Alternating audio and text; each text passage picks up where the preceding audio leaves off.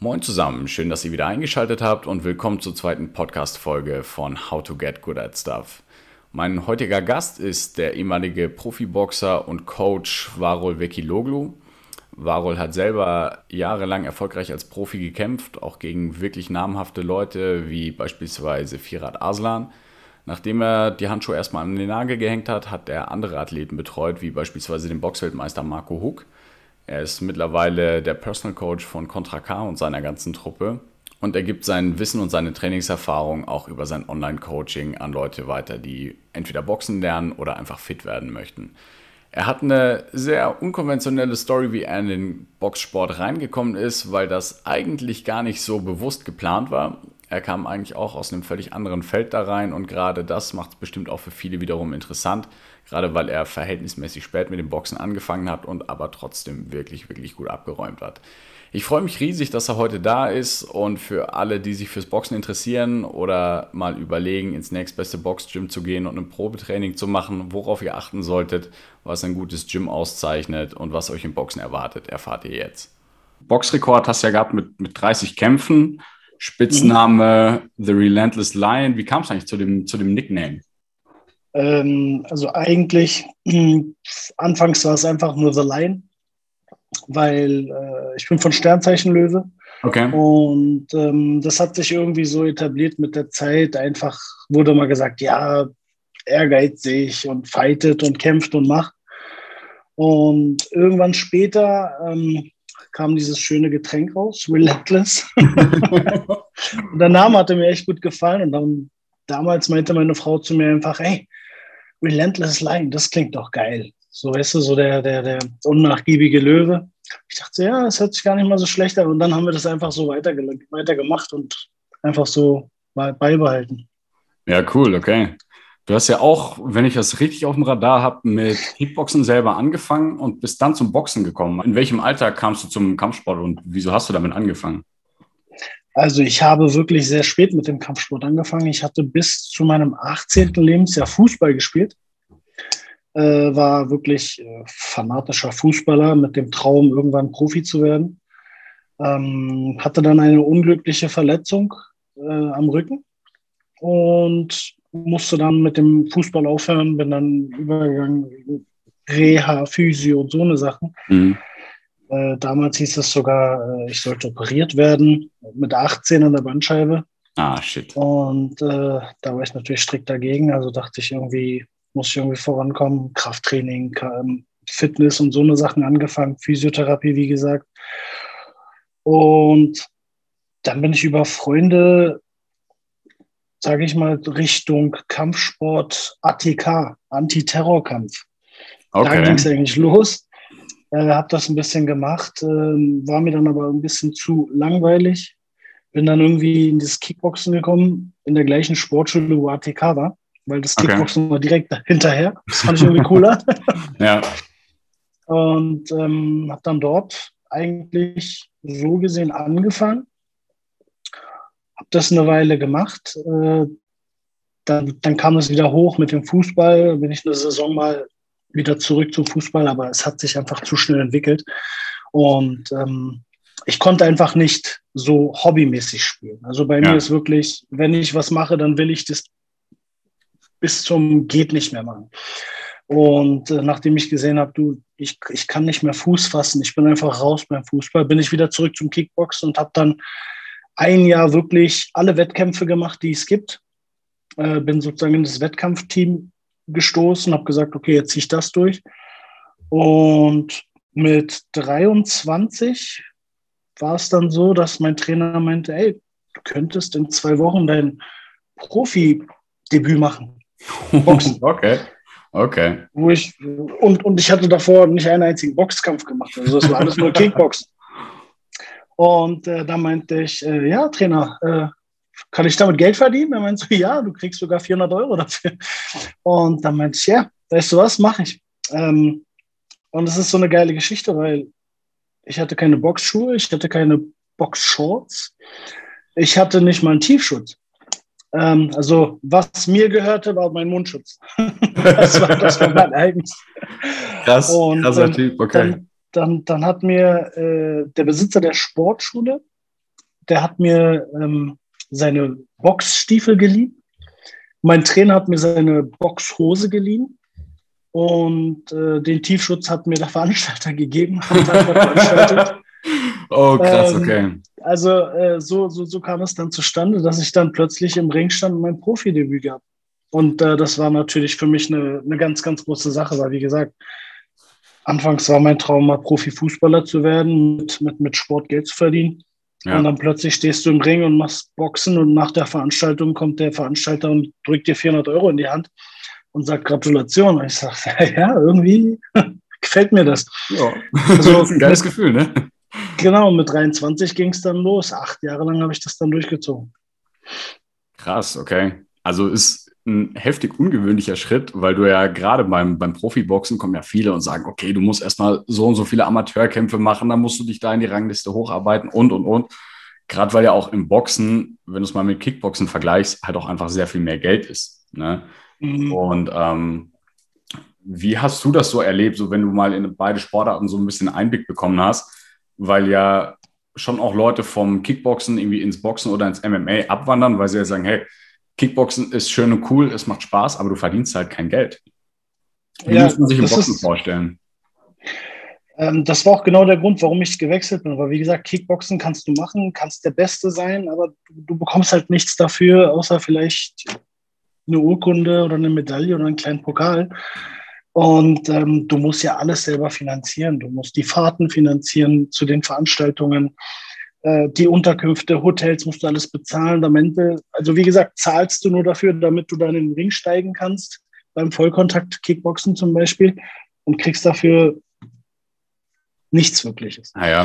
Und ähm, es ist natürlich für jeden Sportler irgendwo ein Traum zu sagen, ich will für meinen Sport, für mein Hobby bezahlt werden. Und ähm, deshalb habe ich den Übergang so gemacht. Es war für mich ein bisschen einfacher zu wechseln, weil ich, da ich ja relativ spät angefangen habe mit dem Kickboxen, war ich jetzt nicht so der filigrane Techniker, was das angeht mit den Beinen. Ich war eher so der Haut drauf. Deshalb war es ein bisschen einfacher, zu switchen und zu sagen, okay, komm, wir verwässern ein bisschen die Beinarbeit, stehen ein bisschen stabiler und danach schlägst du einfach drauf zu. Ähm, beim Kickboxen wurde ich auch öfters schon ermahnt, äh, weil ich meine Beine zu wenig benutzt habe. ja, das gibt's. und ja, das äh, deshalb kam der Switch eigentlich relativ einfach für mich.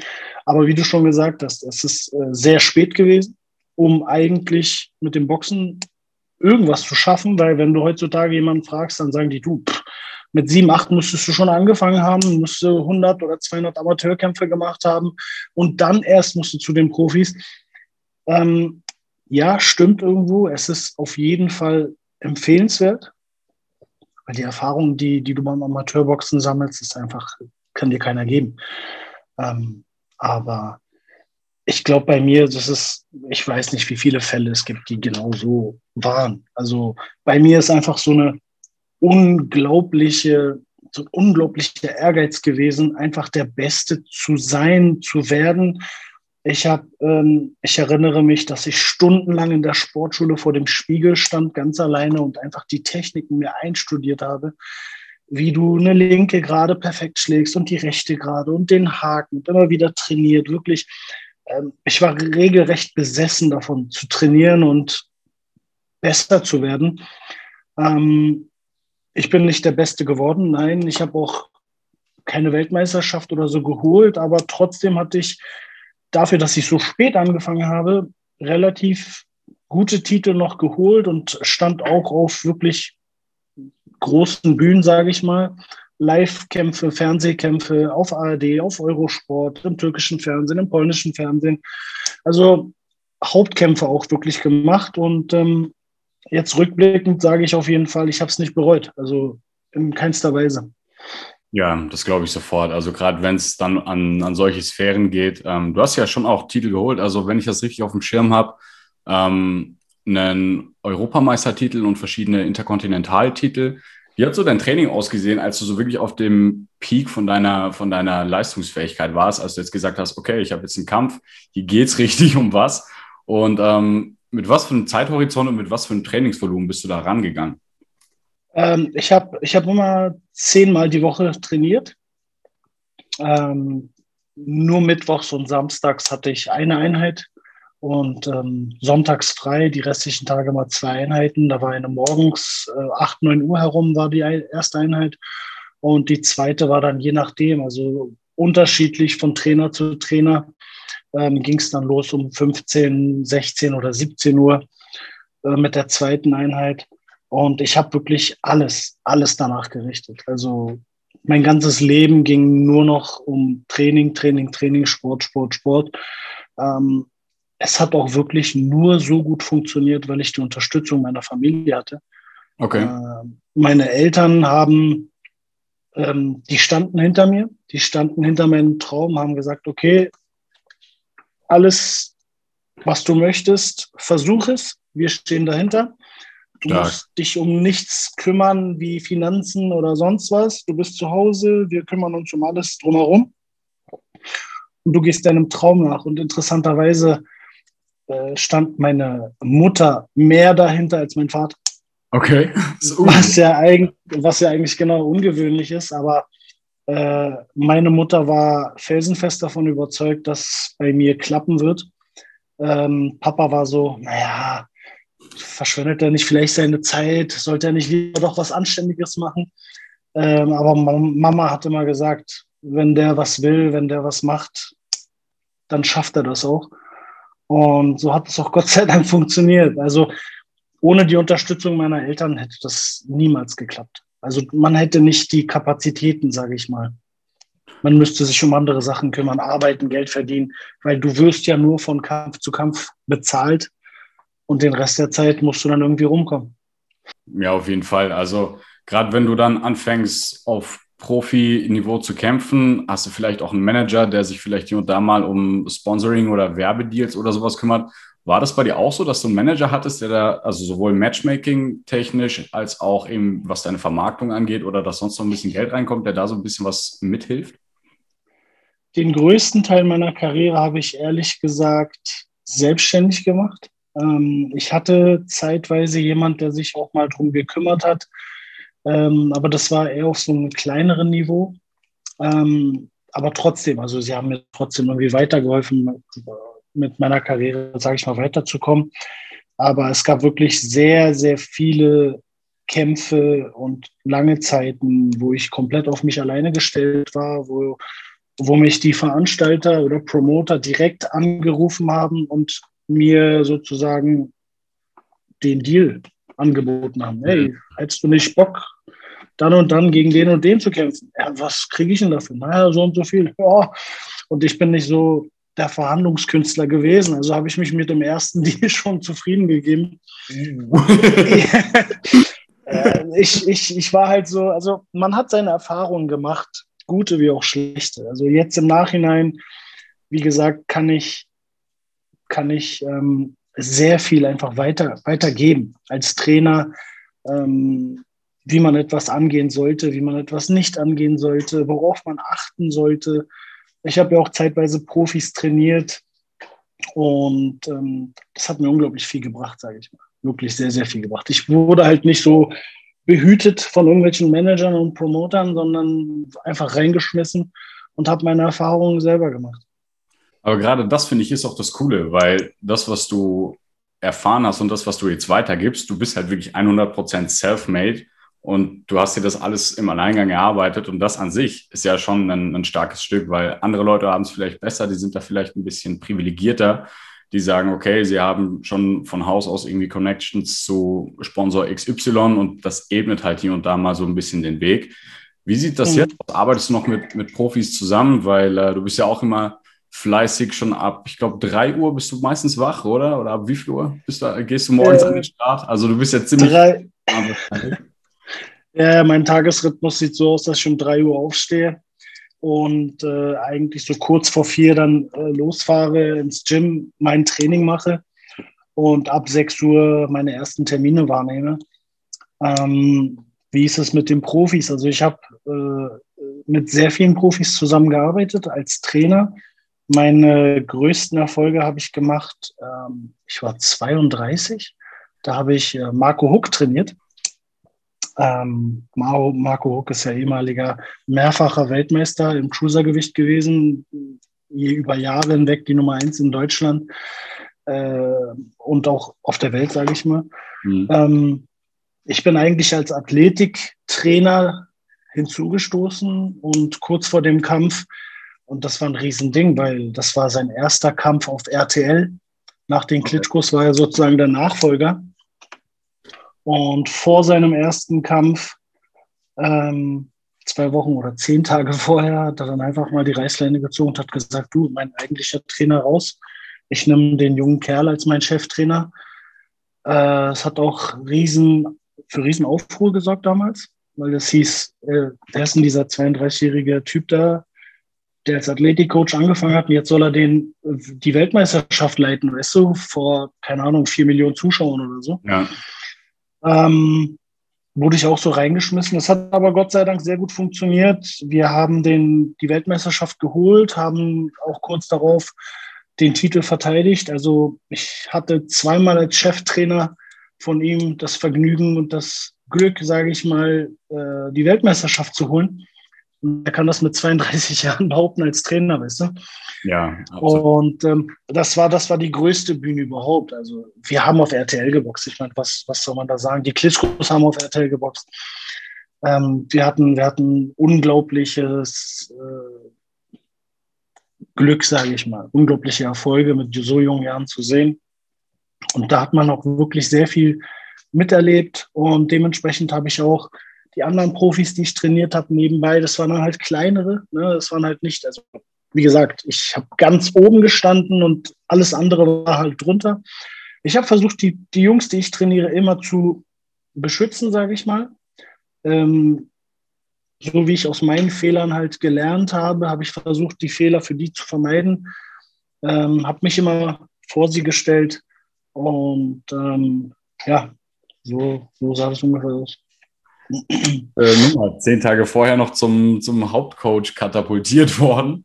Ähm, woher hast du dein ganzes Wissen, abgesehen von dem, was du dir jetzt boxtechnisch selber angeeignet hast, weil du halt sagst, ey, ich habe das bis zur Perfektion oder bis zum Rande der Perfektion. Ja, Perfektion gibt es ja nicht in dem, yeah. in dem ja, diesem Ideal jagen wir da ja immer so hinterher. Aber das ist ein sehr vielschichtiges Thema, weil du natürlich auch viele verschiedene Dinge zu achten hast. Also es ist ja nicht nur Boxen, es ist auch, okay, wie erholst du dich vom Training, wie ernährst du dich und, und, und. Woher hast du das alles? Ich, ich bin, wie gesagt, schon sehr früh mit, mit, mit Sport immer in Verbindung gewesen. Also ich habe auch äh, mein Abitur im, im Sport gemacht. Also mein Leistungskurs war Sport. Ich war noch einer der Glücklichen, der das als Leistungskurs haben konnte. Und da gab es natürlich sehr viel Theorie und sehr viel Praxis. Das war alles noch vor der Zeit mit Boxen. Also da hatte ich noch Fußball gespielt, sage ich ja. Das war Abiturzeiten mit 16, 17, 18, 19 da. Und äh, es hat mich einfach wahnsinnig interessiert, die ganze, die ganze, die ganze Geschichte dahinter. Äh, wie funktioniert das Ganze mit, mit, mit Training, Erholung? Wie, wie sind die Muskeln aufgebaut? Wie, wie, wie passiert alles, wie folgt alles. Und ähm, es war einfach mein, meine Leidenschaft, sage ich mal so. Deshalb, das ist, ich habe es mir, ich habe sehr viel gelesen, was das angeht. Und ähm, habe sehr viele Videos geschaut. Äh, dank YouTube ist es ja wirklich jedem zugänglich. Also irgendwelche wissenschaftlichen Sachen nachzuschauen oder Trainingsmethoden, Trainingsarten und immer wieder nachgemacht, selber Erfahrungen gemacht mit Ernährung. Wie komme ich, wie ich hoch, wie komme ich runter, wie schaffe ich es, meine Muskeln zu erhalten, wie schaffe ich es, meine Leistung zu steigern.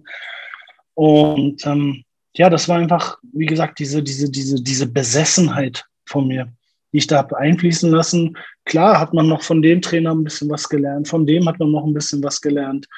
Ähm, und ich bin, ich bin wirklich immer offen gewesen für irgendwas Neues habe es mir angehört, habe dann nachgeforscht, ist das richtig? Kann man das noch verbessern? Also das, das funktioniert alles wirklich nur, wenn du, wenn du 100% dahinter stehst. Ja, absolut. Also wenn du jetzt mal, wenn wir jetzt mal so das Szenario durchgehen, okay, du hast einen WM-Titel mit Marco Huck zu verteidigen, du hast den und den Gegner.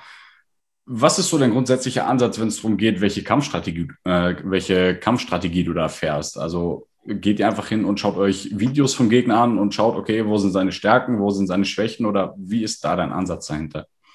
Also die erste Sache, die ich äh, immer im Fokus für mich hatte, war der Boxer, den ich trainiere. Was sind seine Stärken und was sind seine Schwächen? Also wenn wir jetzt zum Beispiel Marco Huck jetzt, nehmen wir mal Marco Huck, ähm, dann habe ich mir angeguckt, okay, was kann Marco am besten, was kann Marco nicht so gut.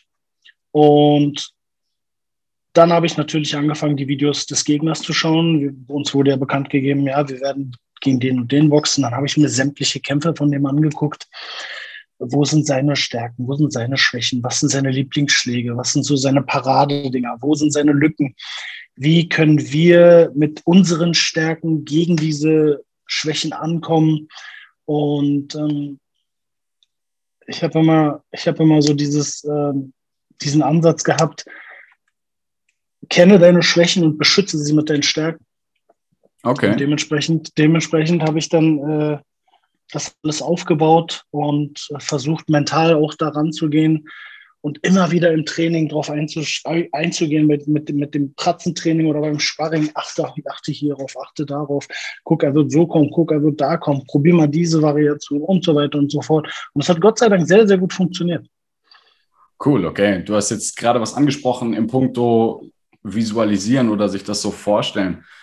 Das ist was, was ich auch saumäßig interessant finde, weil es mir bei meinen Wettkampfvorbereitungen und bei meinen MMA-Kämpfen vor allem auch wahnsinnig geholfen hat, wenn du das alles im Kopf vorher mal durchgehst. Alles Szenarien, selbst wenn es gut läuft, selbst, selbst wenn es richtig, richtig scheiße läuft, Du hast mhm. das Gefühl, du bist auf alles so ein bisschen besser vorbereitet. Hast du das auch so in die Trainingsplanung mit einfließen lassen? Mit dem Visualisieren, da bin ich auch ein Fan von gewesen. Auch äh, als ich selber geboxt habe, ich habe wirklich vor den Kämpfen Runde für Runde jede Sekunde des Kampfes mir vorgestellt.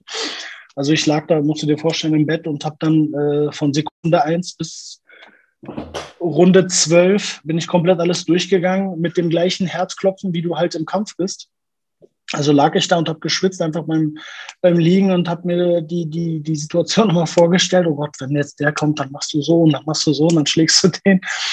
Und äh, Mentaltraining als Trainer äh, für meine Sportler war es halt, ich habe dir natürlich immer wieder zugeredet, immer wieder gut zugeredet, ähm, wie stark, wie stark er ist, wie gut er ist, was er alles bisher geschafft hat, worum es alles geht, dass er, dass er sich klar werden soll, dass jeder Schritt, den er bisher getan hat, ihn genau hierhin gebracht hat.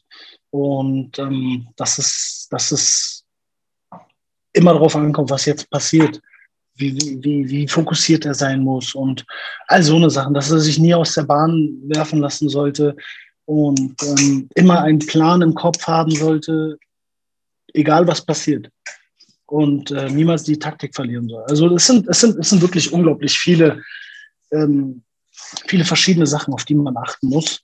Ähm, viele Gefahren auch, weil du steckst ja nicht in dem Kopf des Boxers oder deines Schützlings drinnen. Und wenn er dir sagt, ja, heißt es ja nicht unbedingt, dass er es auch meint, dass er es auch so verstanden hat. Ne? Er muss es ja wirklich genauso äh, kapieren, wie du es versuchst, ihm äh, zu übermitteln. Es ist halt so ein, so, ein, so ein Fingerspitzengefühl. Man, man lernt einander kennen, man ist wirklich wie so ein Pärchen. Also ich habe anhand der Gestiken und Mimiken meines Schützlings verstanden, ob irgendwas läuft oder nicht läuft. Krass, okay. Also bedeutet das ja, dass ein recht großer Teil von dem, was du im Training gemacht hast oder von der Art und Weise, wie du mit deinen Leuten zusammengearbeitet hast, gar nicht nur unbedingt fachlich ist, was Boxen angeht, sondern auch so eine gewisse Menschenkenntnis und eben dieses Fingerspitzengefühl so voraussetzt. Wenn du jetzt jemanden hast, der, sagen wir mal, bald kämpft oder auch aus deiner eigenen Erfahrung raus, was würdest du sagen, was so dein Mindset sein sollte, wenn du in den Kampf reingehst? Uh, boah, das ist echt eine schwierige Frage. Also was, da, kann man, da kann man echt groß ausholen. Aber wie sollte das Mindset sein? Ähm, man, muss, man muss wirklich bereit sein, alles zu geben das ist schon mal das Wichtigste. Also du, du kannst nicht in den Ring steigen, du kannst nicht in den Kampf gehen mit, äh, wie soll ich sagen, mit Zweifeln. du darfst nicht an dir zweifeln, du darfst an gar nichts zweifeln. Du musst 100% davon überzeugt sein, dass du bereit bist, 100% davon überzeugt sein, dass du gewinnen kannst und wirst. Also mit so einem Mindset musst du an die Sache rangehen, weil wer, wer, wer zweifelt, der verliert. Und ähm, wie heißt es so schön, hier, Mike Tyson hat es doch immer gesagt, jeder hat einen Plan, bis er auf die Fresse bekommt. Ja, ist so. und und da, da zeigt sich dann halt, ähm, was passiert, wenn du auf die Fresse bekommen hast. Gehst du trotzdem weiter oder steckst du den Kopf in den Sand? Was machst du dann? Und das, das macht dich dann aus. Bist du ein Kämpfer, bist du ein geborener Kämpfer oder bist du einer, der einfach nur versucht, irgendwas zu machen und dann wieder zurückgeht? Ja, trainierst du viele junge Leute jetzt momentan auch, wenn jetzt jemand zu dir kommt und sagt, hey Warol, ich bin jetzt vor kurzem 18 geworden, ich sehe mich im Boxen, ich habe da wirklich Bock drauf, wie sieht's aus, was können wir machen? Oder was ist so dein Hauptklientel an Leuten, die du momentan so trainierst? Du hast ja deinen Trainingsplan oder dein, äh, dein Online-Coaching, was du machst. Da ist die Bandbreite wahrscheinlich sehr viel größer, aber wenn wir es jetzt mal rein aufs Boxen beziehen, wie, wie müssen wir uns das vorstellen? Also, ähm, wenn jetzt wirklich jemand kommen sollte, sage ich mal, mit 18 und sagt, er will Boxer werden, dann ist mit einer der ersten Sachen, die ich frage, wer finanziert das Ganze? Wer soll das finanzieren? Weil Boxen, Profiboxen ist eine Frage des Geldes, leider. Weil das Training kostet Geld. Ich bin Personal Trainer. Ich meine, bei mir ist es nochmal eine andere Sache. Ich mache immer eins zu eins Training. Dann gibt es natürlich Boxstudios, Boxgyms, wo du mit 20, 30 Leuten trainierst, da zahlt jeder vielleicht im Monat 15, 20 Euro, dann ist die Sache da geritzt. Da, da geht es nicht um sehr viel Geld. Aber da musst du auch davon, damit, davon ausgehen, dass du halt keine spezielle Betreuung hast, sondern einer von 20 oder 30 Leuten bist. Beim 1 zu 1 Training ist die Sache natürlich nochmal ein bisschen anders. Ich habe natürlich das Klientel, das das nötige Kleingeld hat und dementsprechend die Stunde bezahlen kann. Wenn jetzt ein 18-Jähriger kommt und sagt, er will Boxer werden, und er will zehnmal die Woche trainieren, äh, wird es natürlich eine schwierige Sache mit dem Geld. Und äh, das Training kostet Geld, wie gesagt.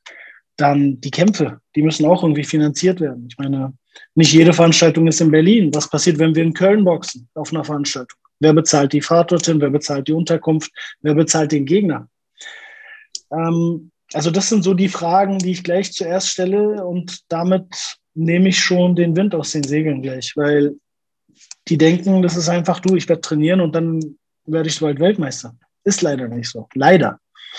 Der Punkt, bis du erstmal Geld verdienst, bis du mehr verdienst, als du einnimmst. Was würdest du sagen, wie lange dauert das im Boxen? Weil verglichen mit anderen Kampfsportarten ist es ja so, klar, du verdienst im Boxen insgesamt mehr Geld ab, an der absoluten Spitze. Das heißt, wenn mhm. du jetzt einen Canelo Alvarez hast, klar, ey, brauchen wir nicht drüber reden. Bis der aber mal dahin kommt. Äh, durch was für Gassen musste der gehen und was für Kämpfe musste der annehmen? Also gerade wenn wir es jetzt mal auf das Beispiel Deutschland münzen, du hast wieder einen, einen 18-jährigen Typen, der zu dir ins Gym kommt und sagt, hey Warol, kannst du mich trainieren, ich will Profi werden. Was würdest du dem sagen, mhm. Wie lange das dauert, bis der effektiv mal Geld verdient, dass er sagt, da kann man im kleinen Rahmen davon leben? Ähm, je besser er ist, desto schneller kommst du natürlich voran. Und äh, desto schneller kannst du oben angreifen und gegen Leute boxen, bei denen man noch Geld verdienen kann. Aber äh, in erster Linie ist es wirklich investieren, investieren, investieren. Beispiel, du sagst jetzt, du willst Boxer werden, dann würde ich sagen, okay, komm, Philipp, ich bereite dich vor, das Training wird irgendwie finanziert, hast vielleicht einen Sponsor. Dann müssen wir dich erstmal aufbauen. Also du brauchst ein bisschen Ringerfahrung. Du musst wissen, was bedeutet es überhaupt im Ring zu stehen vor erstmal lass es nur 500 Leute sein oder 1000 Leute. Bis du dann in der Spitze bis vor 15 oder 20.000 sind, lass erstmal mit 1000 klarkommen. Weißt du, was machst du da? Kannst du alles umsetzen? So, und diese, diese, diese kleinen Kämpfe, die kosten auch alle Geld. Die kommen aus, keine Ahnung, aus Tschechien, aus Ungarn, aus Polen, aus Russland. Hast du nicht gesehen und wollen sich äh, ein bisschen Geld verdienen nebenbei, stellen sich in den Ring mit dir. Ähm, aber die wollen Geld kosten ja. 600 Euro, kosten 800 Euro, 1000 Euro, je nachdem. Das sind nur die Gegner, die bezahlt werden müssen. So, und jetzt stell dir vor, wir machen fünf oder sechs so einer Dinger gegen vermeintlich schwache Gegner. Bist du schon mal fünf bis, keine Ahnung, bis 10.000 Euro los. Nur für die Kämpfe. Mhm. Und da hast du noch nichts bekommen. Weißt du, das ist alles nur finanziert. Wenn du Glück hast, hast du einen Sponsor, der dir vielleicht monatlich ein paar hundert Euro in die Hand gibt, aber das war's. Meinst du, das hat sich in den letzten Jahren so ein bisschen verändert, auch dadurch, dass du dich halt einfach über Social Media selber promoten kannst und du sagen kannst, okay, du hast, nehmen wir jetzt mal irgendjemanden, der aus dem Kraftsport oder aus dem Bodybuilding kommt, der versucht sich jetzt im Boxen und der hat natürlich, weil er aus einem anderen Sport eine Fanbase mitbringt, eine ganz andere Möglichkeit, da sich zu vermarkten. Also Social Media hat die Sache ähm, ich, ich will nicht sagen vereinfacht, aber es ist einfacher geworden, sich vielleicht äh, irgendwo reinzuwerfen, wenn man schon ein äh, gewisses, äh, eine gewisse Anhängerschaft hat. Klar, wenn jetzt irgend so ein Bodybuilder kommt, der auf Instagram 100.000 Follower hat, äh, weil die ihn geil finden, also mit dem, was er macht, weil er ein cooler Typ ist, äh, und der sagt, du, äh, ich habe da gerade einen Beef mit so einem Typen, und der ist Profiboxer, dann staut sich das natürlich auf und dann kommt diese, hey, box doch gegen den, wäre doch eine geile Sache. Ich meine, hey, wir, wir, schau, schau dir an, was in Amerika gerade passiert. Äh, einer der besten Boxer aller Zeiten boxt gegen irgendeinen YouTuber. Ja. Also wo sind wir gelandet, weißt du? Und, und, und, und das Geld, was dort fließt, das hat die Boxgeschichte noch nicht gesehen. Ähm, einfach nur, weil, weil die so viele Follower haben, so viele Leute, die, die deren äh, Videos schauen, kann man da jetzt etwas einfacher, sage ich mal, so eine Sachen auf die Beine stellen. Aber da muss man auch schon was geleistet haben. Also irgend so ein XY mit seinen 500 Followern kommt da nicht ran. Ja. Weißt du, du musst da schon so eine große Fanbase haben, dass es vielleicht zu etwas kommt, weil dann schaukelt sich das hoch und dann kann man da was reißen. Ich meine, blödes Beispiel, aber wenn jetzt so ein Contra K mit 1,6 Millionen Followern gegen irgendeinen anderen Rapper Beef hat, der auch vielleicht 1,5 Millionen Follower hat, ähm, und dann heißt es, ey, wäre doch mal geil, wenn die beiden boxen würden. Wäre doch mal ein fairer Streit, so ein fairer Kampf. Dann kannst du dir vorstellen, dass man daraus was ganz Großes machen könnte. Ja. Beispiel jetzt. Ja. Okay, das heißt, ähm, ohne Vorleistung oder ohne, dass du irgendwelche Leute in eine Fanbase mitbringst, wird es da schon mal schwierig. Ja. ja. Die nennen wir es mal Zusammenarbeit oder so, deine Verbindung mit, äh, mit Contra K oder mit Max zustande? Ich meine, ihr arbeitet ja jetzt auch schon länger miteinander, äh, dass du ihn trainierst. Ähm, wie kam es dazu? Es war ja, ein ziemlich schöner Zufall, sage ich mal. Ich habe in dem Studio angefangen zu arbeiten, wo er trainierte, in Zehlendorf. Da meinten die Mitarbeiter an meinem ersten Tag, ey, äh, guck mal, der da ist ein äh, Rapper und äh, der ist auch Boxer, der boxt auch. Und dann bin ich dann zu ihm, ich kannte den nicht. Also Contra K hat man mal irgendwo mal gehört. Ähm, dann bin ich dann auf ihn zu und meinte, hey, hi, mein Name ist Warol, ich habe gehört, du boxt gerne oder so. Und er sagte, ja. Und dann meinst du, hey, ich bin auch ehemaliger Boxer, Boxtrainer. Wenn du Bock hast, lass uns mal äh, ein bisschen Pratzentraining machen oder so. Und so hat es dann angefangen eigentlich. Haben wir mal ein, zwei Mal zusammen trainiert und hat funktioniert und seitdem ist es jetzt drei oder vier Jahre sogar her. Cool, okay. Äh, und seitdem ist man eigentlich so zusammen irgendwie groß geworden, sage ich mal, miteinander. Ähm, hat sich dann über die Jahre hinweg gefestigt und äh, jetzt läuft es ziemlich gut. Also man versteht sich unglaublich gut. Er ist ein Wahnsinnstyp, wirklich. Also von Herzen unglaublicher Mensch. Ähm, das sage ich jetzt nicht nur so, weil ich ihn kenne und weil er bekannt ist, sondern weil er wirklich ein Herzensmensch ist. Also jemand, der so eine Popularität hat ähm, und so krass im Rampenlicht steht, ist so dermaßen auf dem Boden geblieben und von Herzen, dass ich wirklich sage, selten so eine Menschen gehabt. Deshalb ist die Verbindung auch sehr, sehr gut mit uns.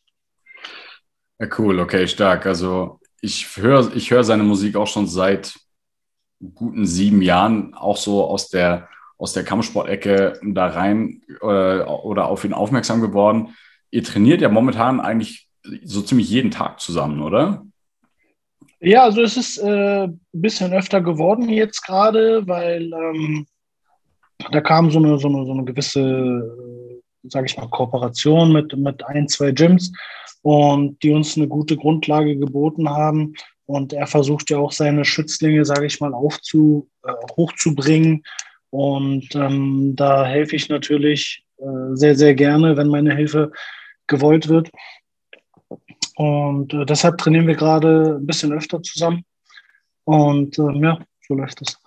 Wie gehst du an die ganzen Leute ran, die du übers Online-Coaching trainierst? Also, wo holst du die ab? Das sind wahrscheinlich auch alles Leute, die eher so aus dem Breitensport kommen, die fit werden möchten. Ähm, ich nehme mal an, dass die Leute, die wirklich von dir ein One-on-One-Coaching haben wollen, dass die natürlich bei dir vor Ort sind. Ähm, was ist so dein Hauptaugenmerk bei deinen, äh, bei deinen Online-Coaching-Kunden? Also die, die Online-Coaching-Kunden sind ja wirklich weit verstreut. Ganz Deutschland. Ich habe sogar eine Kundin aus Katar. Äh, das sind als Leute, die, die mir auf Instagram folgen. Und ähm, da mache ich auch die Werbung äh, für mein Online-Coaching, für meine Online-Coaching-Seite. Und da, das ist wirklich von Anfänger bis hin zu Leuten, die sagen, die sind kurz davor, Profi zu werden. Okay. Also da ist wirklich alles dabei. Und ich versuche mich halt den Leuten anzupassen, was deren Ziel ist. Wenn die sagen, du, ich bin blutiger Anfänger, ich will einfach nur ein bisschen abnehmen äh, bis zum Sommer und äh, weiß aber nicht wie, bin zu Hause und habe überhaupt kein Equipment, dann stelle ich mich dementsprechend darauf ein mit der Ernährung und ähm, mit dem Training, was die als Anfänger machen können, ohne dass ich vor Ort bin. Halt, ne? mhm. ähm, versuche natürlich ein Auge drauf zu haben, weil das ist, das liegt mir sehr am Herzen, dass die Leute die ganze Zeit mit mir in Verbindung sind, dass sie betreut werden rund um die Uhr, sage ich mal, und nicht einfach nur einen Plan kaufen und äh, hier, bye bye, mach's gut, weißt du? Die sind ständig im Kontakt mit mir oder ich wünsche mir, dass die ständig im Kontakt sind, damit ich denen helfen kann. Und wie gesagt, wenn da Leute kommen, die einfach Erfahrung haben und sagen, du, ich will irgendwann hier äh, Profi werden oder ich bin kurz davor, Profi zu werden, will aber nochmal Gas geben, dann erstelle ich dir natürlich andere Pläne, weil die ganz andere Voraussetzungen haben. Und das funktioniert auch sehr, sehr gut. Also die ähm, sei es der Anfänger, sei es auch der Profi, sind alle vorangekommen, sind alle sehr, sehr glücklich. Und äh, wenn ich dann so Nachrichten bekomme wie, ich war noch nie so fit und dafür danke ich dir, cool. dann ist es natürlich, dann ist es wirklich eine geile Sache. Und das nur über das Online-Coaching, sage ich mal, in Anführungsstrichen, ohne die Person live gesehen zu haben und live trainiert zu haben. Das ist schon ordentlich, weil ich meine, es gibt natürlich, oder es gibt natürlich auch Online-Coaches, ich sage bewusst Online-Coaches in Anführungszeichen, die halt sagen, ja, kauft meinen Trainingsplan und verschicken halt an 500 Leute die gleichen. Und ich finde das sehr sympathisch, dass du halt wirklich hingehst und sagst, okay, du guckst dir die Situation des Einzelnen an, schaust, was ist das für ein Mensch, was hat der für Equipment, wie sind seine Möglichkeiten und die kriegen dann da was maßgeschneidertes zusammengewebt. Also für alle, die es interessiert, packen wir auch, äh, packen wir auch auf jeden Fall deinen Link von der Seite unten in die Videobeschreibung. Wenn ihr da natürlich mal Lust habt, dass ihr von einem wirklichen Profi trainiert werden wollt, dann klickt euch da mal rein, macht ihr einen Termin für ein Online-Beratungsgespräch oder vor Ort. Und ich meine, selbst während Corona hat es ja relativ gut, also so wirkt es zumindest für dich funktioniert. Also wie waren da deine Einschränkungen? Es, es ist definitiv eine schwierige Zeit gewesen, also für jeden. Ähm äh, beim allerersten Lockdown, muss ich ehrlich sagen, als dann die äh, Studios zugemacht haben, ähm, stand ich auch erstmal so, hm, was machst du denn jetzt? Äh, du hast kein Studio, du lebst davon, dass du Personal Training gibst, mhm. kannst gerade nichts machen, weil du keine Base hast. Ähm, dann hat man natürlich dann mit den Leuten irgendwie versucht, sich zu verabreden bei denen zu Hause oder, oder draußen im Park, je nachdem, wie das Wetter war. Was ist erlaubt, was ist nicht erlaubt, was kann man machen, was kann man nicht machen.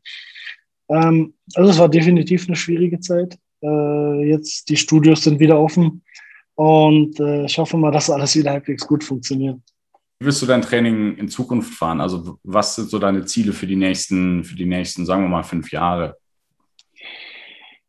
Ich meine, mit den, mit den Kunden, die ich betreue, ich habe teilweise Kunden, die ich seit zehn Jahren schon habe. Okay, wow. Ähm, also wirklich seit dem Zeitpunkt, wo ich angefangen habe, habe ich wirklich Kunden, die ich immer noch betreue, ähm, denen ich das Boxen teilweise beigebracht habe, weil sie es immer mal wollten, aber sich nie getraut haben, irgendwo hinzugehen und irgendwelche kleinen Studios, wo die 16- bis 18-jährigen Fighter sind. Ja. Er selbst aber irgendwie äh, Pilot ist oder der Unternehmer von irgendeinem riesen Unternehmen, äh, der Chef, weißt du? Ja. Die trauen sich natürlich nicht in so ein Boxgym. Ähm, und ähm, ja, also es läuft sehr, sehr gut, was, was das angeht. Ähm, es wird immer mehr. Und äh, ich freue mich einfach, dass die Leute mit Leidenschaft kommen. Auch wenn sie weinend rausgehen, kommen sie, einem, kommen, kommen sie dann mit einem Lächeln wieder an. Und das zeigt mir eigentlich, dass alles gut läuft, dass alles richtig läuft. Ähm, wenn dein Klientel wächst und wächst und du dann einfach nicht mehr weißt, wo du sie hinpacken sollst, dann ist das wirklich ein Luxusproblem. Und ich freue mich einfach, dass es so schön, so schön ist, so, so gut funktioniert. Da, dafür cool. bin ich auf jeden Fall sehr dankbar. Das ist cool. Ich gönne dir das auch wirklich von ganzem Herzen, gerade weil du jemand bist, der das sehr beherzt macht und der sich das von der Pike auf erarbeitet hat. Ähm, gibt es Dinge, wenn du sie rückblickend betrachtest, gerade auch aus deiner Anfangsbox-Zeit, die du heute vielleicht anders machen würdest? So gesehen bin ich dankbar für alles, was passiert ist. Genauso wie es passiert ist, denn wie du schon gesagt hast, es hat mich genau dahin geführt, wo ich jetzt bin. Und ich bin sehr glücklich mit, mit meiner Situation. Ähm, klar, wenn du jetzt wirklich sagst, komm, wir machen eine Zeitreise und würdest du vielleicht ein, zwei Sachen ein bisschen anders machen. Ich würde es vielleicht versuchen, so ein, zwei Sachen anders anzugehen, vielleicht einige Angebote doch nicht annehmen, vielleicht doch ein bisschen hinauszögern ähm, oder sich doch ein bisschen anders vorbereiten auf einige Sachen. Ähm, aber ich muss wirklich sagen, ich bin einer der Glücklichen, der zurückblickt und sagt, Gott sei Dank ist alles so gekommen, wie es gekommen ist. Denn das hat aus mir den Menschen gemacht, der ich jetzt bin. Äh, es hat mir die Erfahrung gebracht, äh, die ich jetzt habe, die ich weiterleiten kann. Und ähm, ja, wie soll ich sagen, also so gesehen eigentlich alles okay. Ja, also wenn du jetzt mal die Zeitreise machen könntest und zu deinem, sagen wir mal, 18-, 19-jährigen Ich gerade vom Fußball kommen, was würdest du dem jungen Varro sagen? Also ich würde dem äh, Jungen sagen, der noch Fußball spielt, gehe nicht mit deinem Freund zum Ringen, denn du bist kein Ringer. Sonst machst du dir die Bandscheibe kaputt, bleib beim Fußball. wie lange lang hast du das Ringen ausprobiert? Dreimal. oh shit, okay. Okay. Okay. Nein, also das war, das war wirklich, das war diese, diese blöde Sache, die, die mich damals rausgeholt hat aus dem Fußball. Ähm, Tja, das ist halt diese Leidenschaft zum Sport. Wenn, wenn, der Fuß, wenn das Fußballtraining ausfällt, weil es schneit, sagt dein Kumpel dir, der ein Ringer ist, äh, komm doch mit zum Ring, dann kannst du wenigstens mhm. trainieren. Und, und ich sage dann, klar, mache ich. Und ey, wer ist denn das? Das ist der deutsche Meister. Ey, komm, deutscher Meister, lass uns mal zusammen ein bisschen ringen. Und schwupps, hast du irgendwas am Rücken und denkst, ah, was war denn das? Kannst nicht mehr laufen, dann hast du Probleme. Und das sind halt diese Dummheiten, die dazu mhm. beigetragen haben, warum ich dann nicht mehr Fußball spielen konnte, warum die, mir die Bandscheibe rausgehauen habe. Aber wie gesagt, äh, es ist, es hat alles seinen Grund. Es hat äh, alles Sinn und Zweck, wenn man zurückblickt. Damals war ich am Boden und dachte, scheiße, ähm, was soll das jetzt? Aber wenn das damals nicht passiert wäre, hätte ich diese ganzen Erfahrungen nicht gemacht. Ich wäre nicht Profiboxer geworden. Ich hätte nicht acht ja. Jahre lang als Profi geboxt hätte nicht diese Erfahrung gemacht, hätte nicht diese, diese, diese, diese Entwicklungen gemacht, wäre niemals Weltmeistertrainer geworden und hätte jetzt vielleicht gar nicht angefangen als Personal Trainer und äh, wer weiß, vielleicht hätte ich mich ganz schlimm verletzt, Kreuzbandriss, who knows? Also man weiß es nicht. Es ist gut, so wie es gekommen ist, sag ich mal. Aber mhm. diesen Ratschlag hätte ich dem 18-Jährigen gegeben. Geh nicht zum Ring, mein Freund. Okay, okay. Wie lange warst du, wie lange warst du dann insgesamt raus, als das mit der Bandscheibe passiert ist? Also es hat, boah, wie lange hat es gedauert? Ein bis anderthalb Jahre, bis ich wirklich voll belastbar war, glaube ich.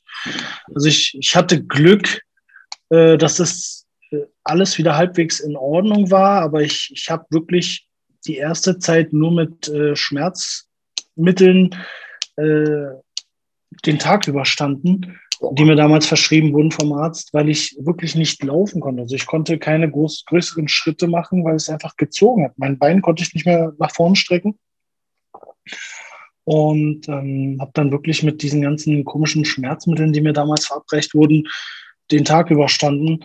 Und die haben auch, sage ich mal, dazu beigetragen, dass ich mich halbwegs schmerzlos sportlich betätigen konnte, wenigstens leicht. Und das hat dann irgendwie dazu geführt, dass die Muskulatur sich dann so ausgebildet hat, dass es dann wieder zurückging. Ähm, also als ich dann Jahre später mal wieder beim Arzt war, meinte er, ja, Sie sind einer der Glücklichen, bei dem es einfach zurückgegangen ist. Was. Gott sei Dank, ja. Gut überstanden. Was waren so Verletzungen im Boxen, die du mal hattest? Oder was ist auch so dein Ansatz jetzt bei Leuten, die du trainierst, damit du, damit du solche Verletzungen gar nicht erst bekommst? Ähm, also ich muss sagen, Gott sei Dank äh, habe ich mich während meiner Karriere nicht wirklich ernsthaft verletzt gehabt. Wow. Das Schlimmste, was ich vielleicht hatte, waren äh, Nasenbrüche. Interessanterweise habe ich nie gemerkt, dass die Nase wirklich durch war. Ich dachte, es tut einfach nur weh. bis, ich dann, bis ich dann vor ein paar Jahren beim Arzt äh, äh, zum Arzt gegangen bin, weil ich nicht so gut Luft holen kann und meinte, ey, Doc, ich kann nicht so gut Luft holen, was kannst du noch machen? Und dann hat er geguckt und meinte, ja, die ist dreifach gebrochen, mein Freund. Meinst du dreimal? ich habe nicht mal den ersten mitbekommen, verstehe ich jetzt nicht. Oh, shit. Aber ja, das war eigentlich so das Schlimmste, was ich bekommen habe mit den Nasen. Das ist ja Standard beim Kampfsport. Weißt du ja, da kann man kaum was dagegen machen, es sei denn, man heißt Floyd Mayweather und lässt sich nicht treffen. Ähm, aber sonst hatte ich wirklich Gott sei Dank keine großen äh, Beschwerden gehabt. Das war beim Fußballtraining damals anders. Jede Woche irgendeine Verletzung gehabt wahrscheinlich. Und interessanterweise beim Kampfsport sei gefährlich, ne? genau, genau. Und interessanterweise beim Boxen und so war nichts. Also bis auf die paar Gehirnerschütterungen, die man vielleicht hat. ja, man kennt's, man kennt's. Also wie ist so deine Trainingsphilosophie mit den Leuten, die du jetzt trainierst, dass du sagst, ähm, du achtest mehr auf das Volumen, dass du mehr Trainingseinheiten insgesamt machen kannst und fährst die Intensität dafür ein kleines bisschen weniger, weil ich habe so das Gefühl, gerade was das angeht und die Intensität vom Training angeht, ähm, gerade wenn du junge, hungrige Leute hast, die gehen da vielleicht ein bisschen falsch ran, die wollen halt jeden Tag ins Gym und gib ihm, aber so verheizt du die Leute natürlich auch. Und ähm, wie handhabst du das, dass da, dass das Training gut ist, aber dass es halt auch dauerhaft und langfristig gut ist? Ähm, ich ich, ich habe ja, wie gesagt, durch diese Erfahrungen, die ich mit den Jahren mir angeeignet habe, äh, weiß ich, mit wem ich wie anfangen muss, um zu einem bestimmten Ziel zu kommen. Und ähm, klar, da gibt es dann immer wieder diejenigen, die dann kommen und sagen, du, äh, ich will aber ein bisschen mehr. Dann musst du die ein bisschen runterholen und sagen, Leute, es hab ein bisschen Geduld. Ich weiß, was ich tue gib dir und mir ein bisschen Zeit. Und wir reden hier wirklich von ein paar Wochen, nicht von Monaten und Jahren. Ähm, aber ich muss dich erstmal aufbauen, damit du dich nicht verletzt, damit du nicht sechs Monate später sagst, du, mein Ellbogen tut mir weh, ich weiß aber nicht warum. Und ähm, Gott sei Dank hören die Leute darauf. Und also toi, toi, toi, ich habe jetzt in all den Jahren wirklich, Gott sei Dank, nie irgendwas mit einem Kunden gehabt, der sich verletzt hatte, ernsthaft. Wow, okay, gut. Klar, vielleicht, vielleicht beim Ski, Skifahren hat er sich mal was getan, aber das hat, das hat dann nichts mehr mit mir zu tun. Ja. Aber durch den Sport äh, mit mir, Gott sei Dank, wirklich nichts. Im Gegenteil. Also ich habe Leute gehabt, die mit, mit, mit äh, heftigen Knieoperationen und Schäden und Bandscheiben und Schulternproblemen gekommen sind, die mittlerweile so belastbar sind wie ein 18-, 19-Jähriger. Und äh, die sind natürlich sauglücklich. Und das macht mich wiederum glücklich, wenn ich sehe, dass ich diesen Menschen so sehr geholfen habe, dass die einfach mal fit sind und Burpees machen können bis zum Kotzen oder so. Klingt auf jeden Fall sehr gesund, also dass du das wirklich langfristig orientiert machst gerade wenn wir jetzt nochmal auf das Beispiel von einem jungen, hungrigen Kämpfer zurückgehen oder jemand, der boxen möchte, der jetzt aber nicht in Berlin wohnt, ja, und sondern einfach mal sagt, ich wohne in NRW, habe hier ein Boxgym um die Ecke oder mehrere Boxgyms um die Ecke. Ähm, worauf sollte man achten, wenn man sich ein Gym aussucht? Uh. Worauf sollte man achten? Also, man, also man muss sich erstmal wohlfühlen, sage ich mal so. Das ist so mit das, das Erste. Wenn du in so ein Gym reingehst, musst du, musst du, dich, musst du dich gut fühlen. Äh, dann, dann ist es wichtig, dass du dich mit den Leuten halbwegs verstehst. Die Chemie mit den Leuten, mit den Trainern, mit den, mit den äh, Leuten drumherum, die dort Sport treiben, die muss stimmen. Äh, es geht gar nicht darum, ob, ob die mega sauber sind oder toll riechen. Im Gegenteil, ich komme aus Sportstudios, die so sehr stinken, äh, dass sogar die Kühe abhauen würden. Ja? aber, das, aber das sind halt die, die, die, die, die geilsten Gyms gewesen, weil die Stimmung war einfach geil, man hat sich heimisch gefühlt, man kam rein und es war so, als würde man, klingt vielleicht komisch, weil es so stinkt, aber als würde man ins Wohnzimmer gehen. Ne? Du weißt, was ich ja. meine. Also man ja, fühlt sich voll. einfach wohl mit der Truppe. Da ist Herz dahinter. Ja. Genau, und dann verabredet man sich und sagt, ey, komm, lass mal um die Häuser ziehen und dann komm, lass mal nochmal eine Trainingseinheit zusammen machen. Ähm, also ich erinnere mich, dass ich äh, in, meiner, in meiner Sportschule damals, äh, wo ich angefangen habe, meinen eigenen Schrank hatte, wo ich den Schlüssel einfach mitgenommen habe, weil es einfach mein eigener war. Weißt du? Und jeder wusste das. Mhm. Äh, man hat sich einfach zu Hause gefühlt. Und ja, also wenn jemand in so ein Gym geht, er soll sich einfach wohlfühlen kann sich, man kann sich heutzutage durchprobieren. Geh mal in, die, in dieses Gym, dann gehst du mal in dieses Gym und irgendwo wird dir dein Bauchgefühl sagen, ja, hier fühlst du dich irgendwie wohl. Und dann kann man es dort probieren. Ja, also da war, glaube ich, für gerade junge Leute, die sich fürs Boxen interessieren, war da, glaube ich, schon sehr, sehr viel informativer Stuff dabei, worauf du achten solltest, wie du dir ein Gym aussuchst und dass du einfach loslegen kannst, aber du musst halt bereit dafür sein, den, den Preis dafür zu zahlen, ja. Hast du noch irgendwelche Worte von irgendwelche oder irgendwelche Grußworte an irgendwelche Freunde, Sponsoren, irgendwas, was du raushauen möchtest, irgendwas, was dir auf dem Herzen liegt? Ich, ich grüße jeden, der mich kennt. Ich grüße jeden, der sich das gerade anhört. Ähm, jeden Sportverrückten, Sportbegeisterten, Boxverrückten, Boxbegeisterten. Ähm, Grüße gehen raus an alle. Einfach Liebe und ähm, bleibt alle gesund. Kampfsport hat natürlich in manchen Ecken der Gesellschaft, oder wenn du jetzt mal die Generation meiner Eltern nimmst, ja, die sagen, ja, Kampfsport, ja, also mit so brutalen Leuten wollen wir nichts zu tun haben. Gerade in Deutschland ist es so total kurios. Aber ich finde, die, der Zusammenhalt und die Wertschätzung und der Respekt, den du gerade in der Community hast, der ist wirklich unvergleichlich und den kriegst du nirgendwo anders. Du haust dich drei Runden und danach geht man zusammen Abendessen und äh, ist auf jeden Fall, ich würde es nicht missen wollen, ja. Und ja. das ist auch wirklich das, was ich, was ich da so, was ich da so hervorheben möchte. Und ja, das, ähm, ich finde, du bist, da, du bist da ein echt ein gutes Beispiel dafür. Ja, es ist 100 Prozent so. Also es hat wirklich nichts mit Aggressivität oder so zu tun. Ähm, jemand, der mich kennt, der weiß ganz genau, ich bin äh, kein aggressiver Mensch, ich bin auch kein äh, Straßenschläger oder sonst was. Also mich hat man mit allem vielleicht assoziiert, aber nicht mit Kampfsport. Und ähm, ja, wie du schon sagst, da hat man sich auf die Fresse gegeben. Und die härtesten Sparringseinheiten hatte ich wirklich mit meinen besten Buddies damals. Wenn du von außen guckst, hättest du wahrscheinlich gesagt, boah, die hassen sich, aber wir haben uns einfach geliebt, aber trotzdem haben wir uns auf die Fresse gegeben, ist einfach geil gewesen und danach sind wir, wie du schon sagst, essen gegangen.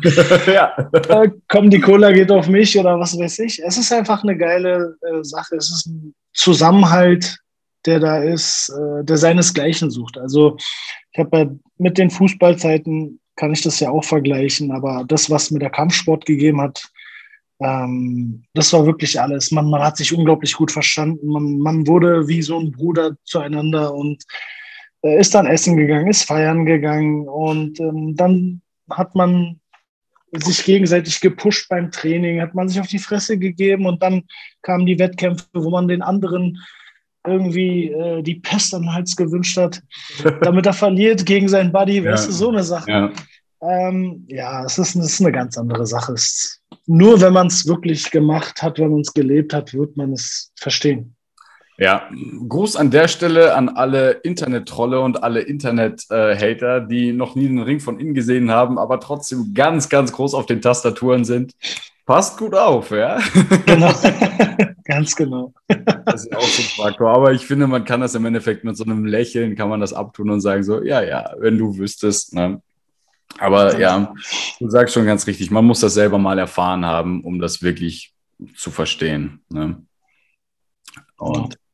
ansonsten kann man da, man kann sich vorstellen, aber ich finde so die Vorstellung davon, wie ein Kampf läuft und was du durchmachst, was das, was das menschlich mit dir macht und wie es dich prägt, ähm, das ist so eine fast schon surreale Erfahrung. Ich finde, das ist so ein fast schon spirituelles ja. Erlebnis und ja, man muss es erlebt haben. Man muss es erlebt Ganz haben. Ganz genau. Ganz genau. Dieses, ähm, diese ganzen Zitate, die man so hört, die motivieren, man muss erst fallen und dann muss man aufstehen, man muss lernen, dann aufzustehen. Das lernst du wirklich dann erst richtig zu schätzen, beziehungsweise du lernst, was es bedeutet, nach einem Niederschlag oder nach einer Niederlage aufzustehen und zu sagen, ich mache weiter und ich werde noch stärker kommen als davor. Also das sind, das sind so Sachen, die, die, die kann dir nichts eigentlich beibringen. Ja. Also wenn du, wenn du im Ringen stehst, ganz alleine und kriegst, wirst, wirst verprügelt von irgendjemandem, äh, gibt es keinen Ausweg. Entweder du, du fliehst und bist dann für dein Leben gezeichnet, sage ich mal. Oder du sagst, ich stelle mich dem Kampf und selbst wenn ich jetzt hier auf dem Boden liege, ich werde trainieren und werde dann zurückkommen und werde dann noch stärker. Also das, das, das prägt. Das ist schon echt unglaublich, wie du schon sagst. Also hat, hat was Spirituelles. Ja, das ist halt die, die Wahrheit und die, die Wahrheit ist in dem Fall halt nicht verhandelbar. Ne? Da kannst du halt nicht hingehen und sagen, ja, ich habe halt heute verloren, unser Torwart war scheiße. aber ich finde genau. gerade das, aber ich finde gerade die, die, Tatsache, dass du halt das Ergebnis in der Hand hast und dass du für dein Ergebnis verantwortlich bist, ich finde gerade, das macht diesen Sport so besonders. Ähm, ja, ja, auf jeden Fall. Stimme ich dir 100% zu. Ja, vielen Dank auf jeden Fall an dich, Varol, dass du heute in die Sendung gekommen bist und einfach mal so ein bisschen geplaudert hast, wie dein Weg ins Boxen war. Die Tipps, die du jungen Leuten mitgibst, die sich auch fürs Boxen interessieren oder wenn man einfach mal im Boxgym um die Ecke eine Schnupperstunde machen möchte, um sich fit zu halten. Auf jeden Fall sehr, sehr coole Sache. Ich weiß nicht, wie es euch geht, aber ich finde, man merkt bei Varol diese Besessenheit, wie er es nennt, merkt man bei ihm einfach durch und durch von der Art und Weise, wie er erzählt was er gemacht hat, was er geleistet hat und wie er sich da reingefuchst hat.